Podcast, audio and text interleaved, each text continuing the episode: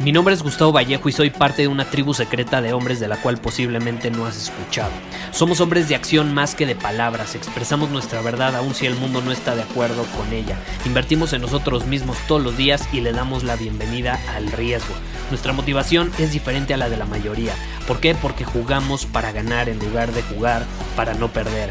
Juntos estamos creando un nuevo imperio y nuestra más grande batalla es en contra del príncipe, la mediocridad y de los condicionamientos que la sociedad, los medios y la televisión han impuesto para quitarle a los hombres su poder personal.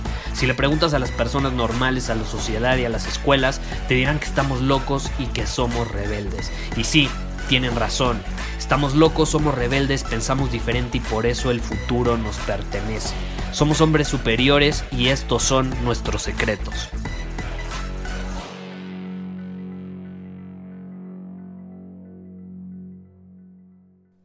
Me han estado escribiendo preguntando sobre lo que opino de la famosa cultura de la cancelación, que muchos dicen que vivimos en la cultura de la cancelación, ¿no? Donde si dices algo que genera demasiada polaridad en redes sociales, pues vas a ser cancelado, vas a ser baneado de estas plataformas.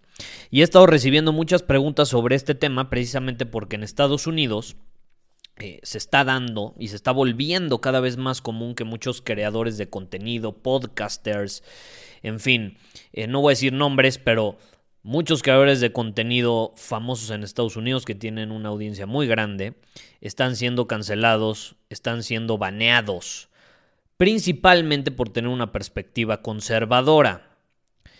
Y no voy a hablar de conservadores liberales ni mucho menos, pero esta es mi opinión. Yo creo que este es solo el comienzo.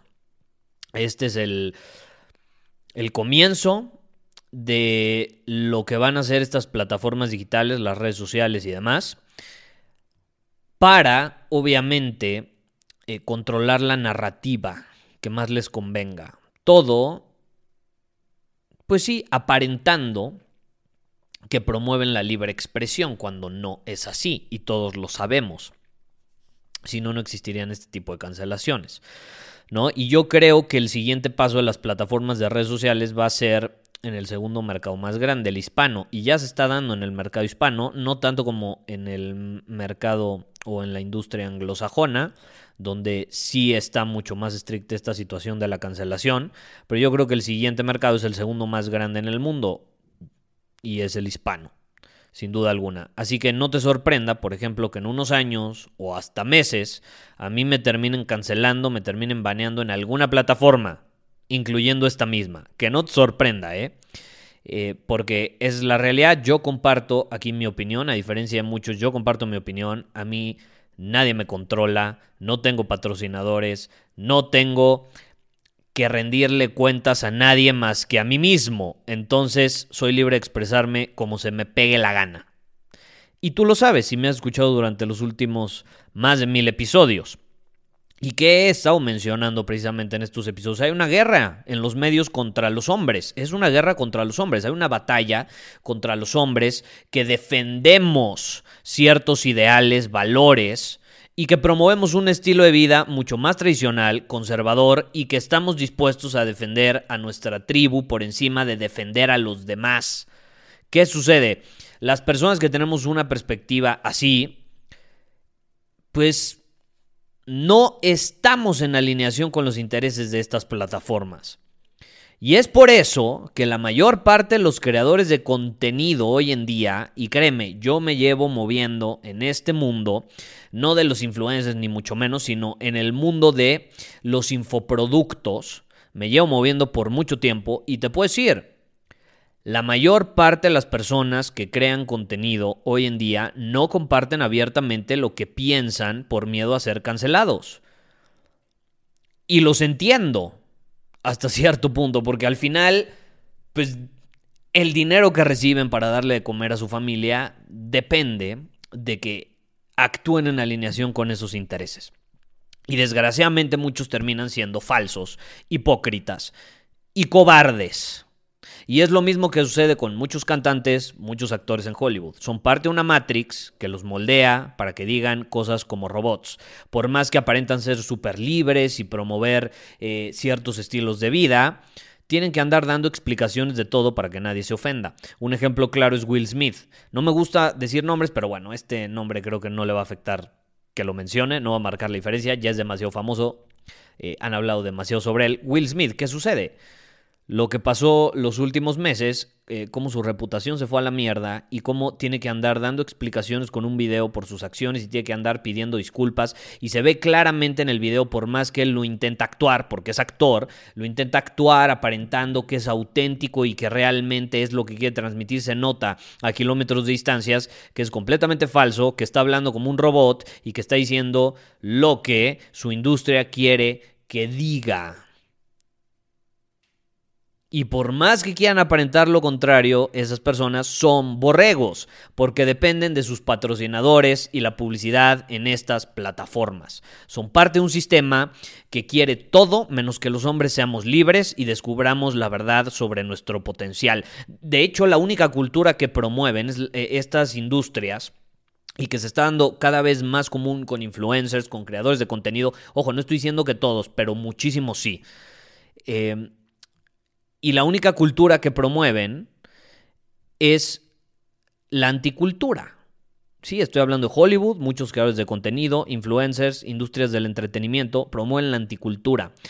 Y a mí me gusta, más que el nombre anticultura, me gusta el nombre moralismo global. Así lo llamo. El moralismo global, ¿qué es? Es un condicionamiento que básicamente disuelve todas las fronteras, todos los perímetros y que tiene como propósito que todos tengamos la misma moral a un nivel universal, ¿no? Nos quiere, tiene como propósito hacernos sentir incluidos, pero, obviamente, sin que nos demos cuenta que eso nos separa más que nunca. Y ponte a pensar, hoy, ¿qué somos considerados? Más que ciudadanos de una nación somos considerados ciudadanos del mundo. Y estoy hablando en esas plataformas, ¿ok? Somos considerados ciudadanos del mundo. Los hombres civilizados hoy en día se supone que deben de ser individualistas y no se preocupan por su tribu, porque se supone que todos son su tribu. Personas que viven en otro continente que nunca has visto en tu vida ni vas a volver a ver en tu vida son parte de tu tribu, porque todos somos humanos, ¿no? Te condicionan a creer que debes preocuparte por toda la, humanidad entera. Debes preocuparte por la felicidad de todos y debes proteger a todos de las injusticias. Es imposible. O sea, hoy se supone que un hombre debe ser guardián de todo, pero pues por consecuencia de nada. ¿Estás de acuerdo? Preocuparse por todo el mundo hoy es visto como algo espiritual, como algo iluminado, como, como que estás en un nivel de conciencia superior, pero no es cierto. De hecho, es autonegación, es inhumano. Los, humanos estamos hechos para vivir en tribus, para identificarnos eh, en tribus. De hecho, eh, yo lo he visto. Por ejemplo, llegamos a tener una, una comunidad súper grande en Círculo Superior. Eh, por ejemplo, en su momento llegamos a tener más de 500 personas. ¿Y qué sucedió? Automáticamente se empezaron a crear grupos. Está comprobado que los humanos, no importa eh, qué tanto estemos de acuerdo, cuando empieza a haber demasiada gente en un grupo, se empiezan a crear subgrupos. Subgrupos. Pequeñas tribus. Por más que queramos, es inevitable que se juntan los ingenieros, que se juntan los emprendedores, que se juntan los que tienen este hobby. Es natural y está bien. Y entonces lo que hicimos fue empezar a crear eh, pequeños grupos o pequeños lugares donde e, esos grupos pudieran interactuar dependiendo sus valores, intereses y demás. Y está bien. Pero ¿qué sucede? Nos hacen creer que no, que eso no debe ser, que todos debemos pensar igual y debemos tener la misma moral, ¿no? Pero, ¿qué pasa? Cuando somos parte de todo, pues al mismo tiempo no somos parte de nada, porque nuestra identidad se disuelve, nuestra identidad está compuesta por valores, creencias, ideales, eh, por la cultura en general de la que somos parte de. Y si somos parte de todo, te repito, al mismo tiempo ya no somos parte de nada. Y eso le conviene al sistema, a la Matrix. Si lo quieres llamar así, muchos lo llaman la Matrix. Bueno, llamémoslo la Matrix. ¿Qué pasa con la Matrix? Pues le conviene que no tengas identidad para que el sistema te cree una identidad alineada con sus intereses. Por eso hoy no se ve bien que alguien sea leal a una tribu, que sea congruente con sus valores, con sus convicciones, con sus creencias. En estas plataformas digitales, cuando alguien ahora sí que se muere con la suya, lo apedrean, lo apedrean. Y si tú te metes a Google, de hecho, y buscas la palabra tribalismo, que de ahí surge la palabra tribu, el tribalismo va a ser explicado con connotaciones negativas, como lo es hoy en día la masculinidad, ¿no? Se habla de que ambos son tóxicos. ¿Por qué? Porque cuando tú adoptas una mentalidad de tribu y mm, de, forma eh, biológica, me atrevería a decir, los hombres estamos hechos, programados para ser parte de una tribu. es parte de nuestra naturaleza. Y el adoptar esa mentalidad de tribu significa que, que tú vas a elegir a pocos en lugar de a todos. Vas a elegir a tu tribu por encima de los demás. Y eso es una amenaza para el sistema, que quiere que seas un consumidor compulsivo. Eso es lo que buscan de ti. Es lo que buscan las redes sociales, que seas un consumidor compulsivo de su contenido. No necesariamente que seas un hombre congruente, responsable, que cumple sus objetivos, que domina su camino. Entonces lo único que se ve bien hoy en día no es que seas leal a una tribu, sino que seas leal a las redes sociales, a una marca, a un equipo de fútbol. El sentido de pertenencia a una comunidad y a una tribu se ha convertido en tendencias del consumidor, eventos deportivos y modas. Por eso ves a hombres peleándose, saliendo de un equipo de fútbol. Es completamente absurdo. Y no se dan cuenta que están siendo condicionados para, obviamente, ser leales a algo que no está bajo su control y que no tiene absolutamente nada que ver con ellos mismos.